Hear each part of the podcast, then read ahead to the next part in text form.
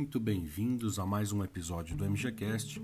Este já é o nosso décimo episódio e ficamos muito felizes em poder compartilhar conteúdos e conhecimento à comunidade como um todo.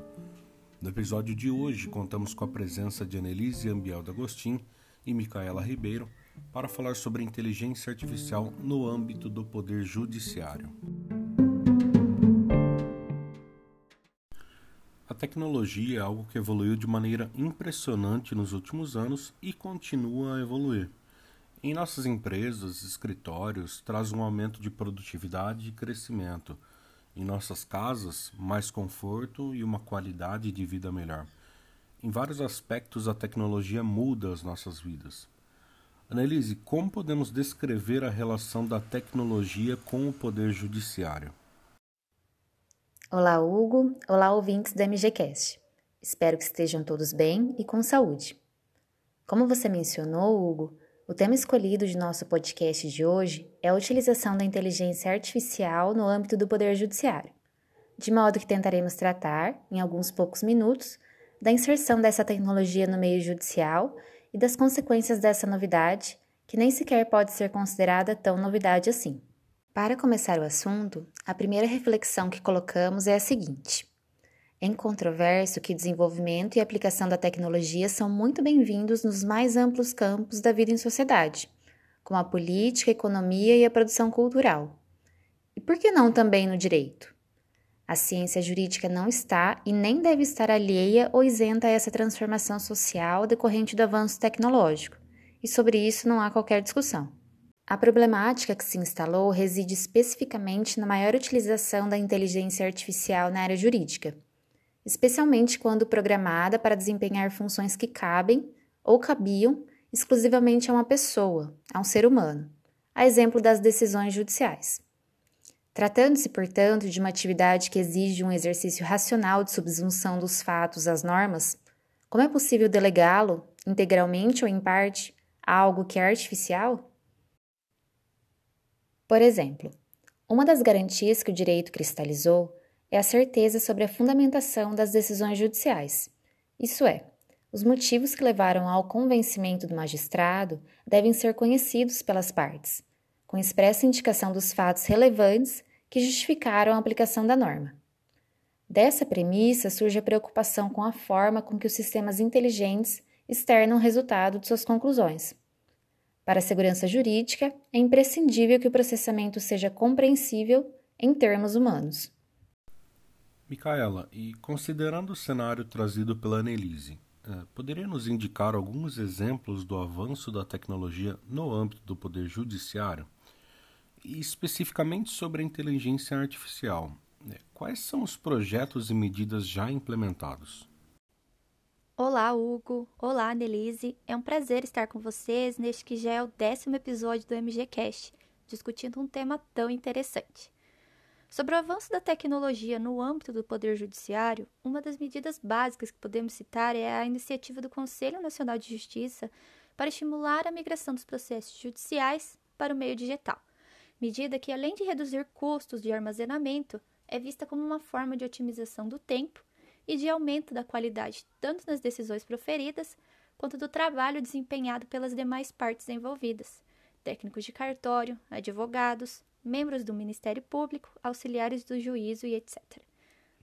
Agora, sobre a implementação da inteligência artificial, de acordo com dados disponibilizados pelo CNJ, Há pelo menos 41 projetos no Poder Judiciário dos 32 tribunais e com as mais diversas formas de otimização.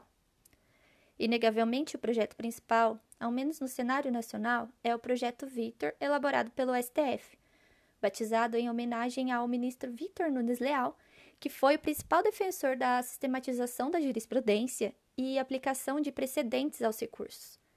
A princípio, o projeto busca aumentar a eficiência na tramitação das demandas e a velocidade da avaliação judicial dos processos que chegam até o STF, fazendo uma leitura de recursos extraordinários identificando quais estão vinculados a determinados temas de repercussão geral.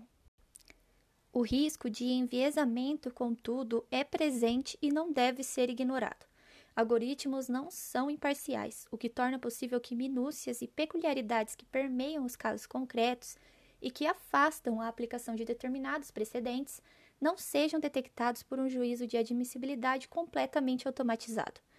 Partindo dessa premissa, se torna ainda mais importante ao advogado a redação do recurso com muito mais cautela e de forma objetiva, promovendo maior enfoque nos pressupostos de admissibilidade do recurso.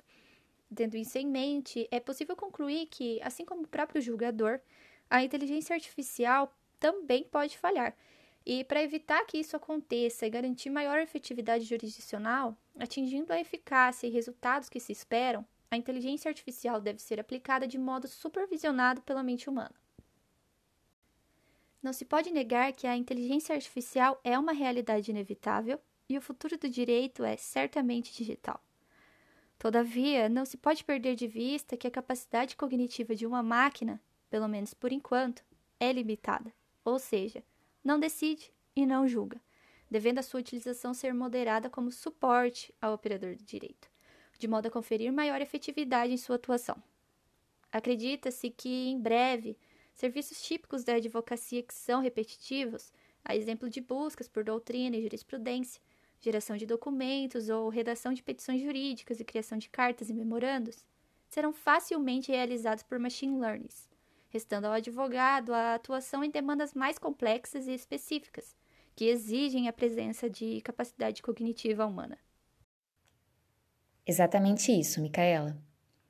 O filósofo e historiador Yuval Noah Harari, autor do best-seller Sapiens, defende que a inteligência artificial tem o potencial de tornar os profissionais irrelevantes e hackear seres humanos.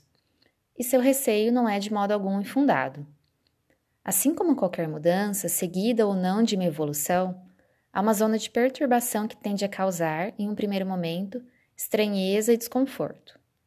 Embora os riscos não devam ser ignorados, o que se pode afirmar é que, querendo ou não, a presença da inteligência artificial na esfera jurídica, seja em relação à prolação de decisões, seja em relação ao papel desempenhado pelo advogado, será cada dia mais assídua, cabendo aos profissionais do direito adaptarem-se o quanto antes a ela.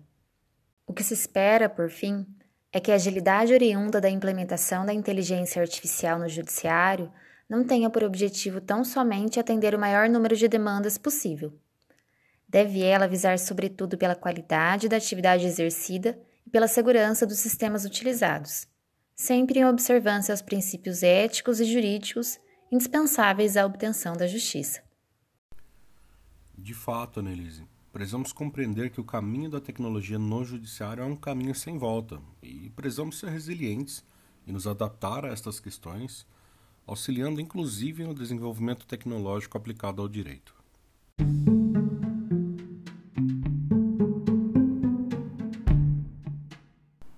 Finalizo mais desse episódio do MGCast agradecendo a vocês, ouvintes, por acompanhar os nossos programas.